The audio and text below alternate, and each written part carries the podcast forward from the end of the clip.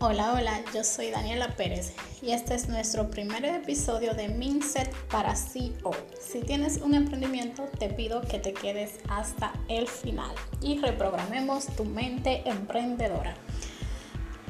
Hoy trataremos sobre dejar de ver nuestro negocio como mi negocito. Cuando estás llamándole a tu negocio mi negocito, solo estás programando tu mente para lidiar y trabajar con algo pequeño. Inconscientemente estarás limitando tus habilidades, objetivos y crecimiento. A veces se le llama así por cariñito, pero no sé tú. No me gusta llamarle a las cosas importantes para mí por diminutivos. Lo que quiero decirte con esto es que dejes de ver la punta del iceberg de tu negocio y lo veas como lo que realmente es y puede llegar a ser.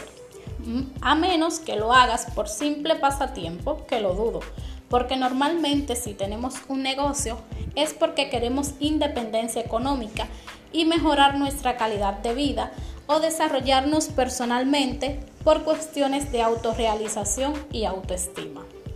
Cuando conoces, crees y miras a tu negocio como a una empresa te lo digo por experiencia propia y de otros amigos, empezarás a tratarlo con el carácter y respeto que se merece y necesita para crecer. Porque si tu negocio amerita respeto de tu parte para que puedas gestionarlo de la manera adecuada y te dé frutos. Y te finalizo con esta anécdota. Mi madre quería mangos de una mata que tenemos en nuestro patio.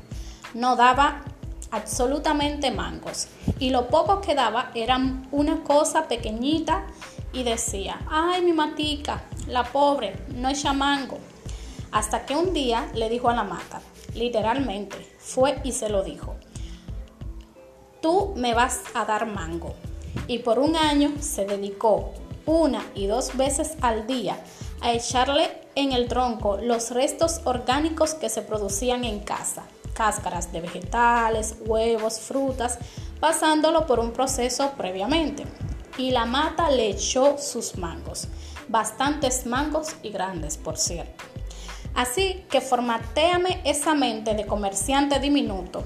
Déjamele eso a Blancanieves y los siete enanitos y empieza a gestionar tu negocio con carácter, como si lo hicieras para una empresa o para otra persona porque a veces hacemos las cosas mejores para otros que para nosotros mismos y eso no puede ser posible. Feliz días y hasta nuestro próximo Mindset para CEO.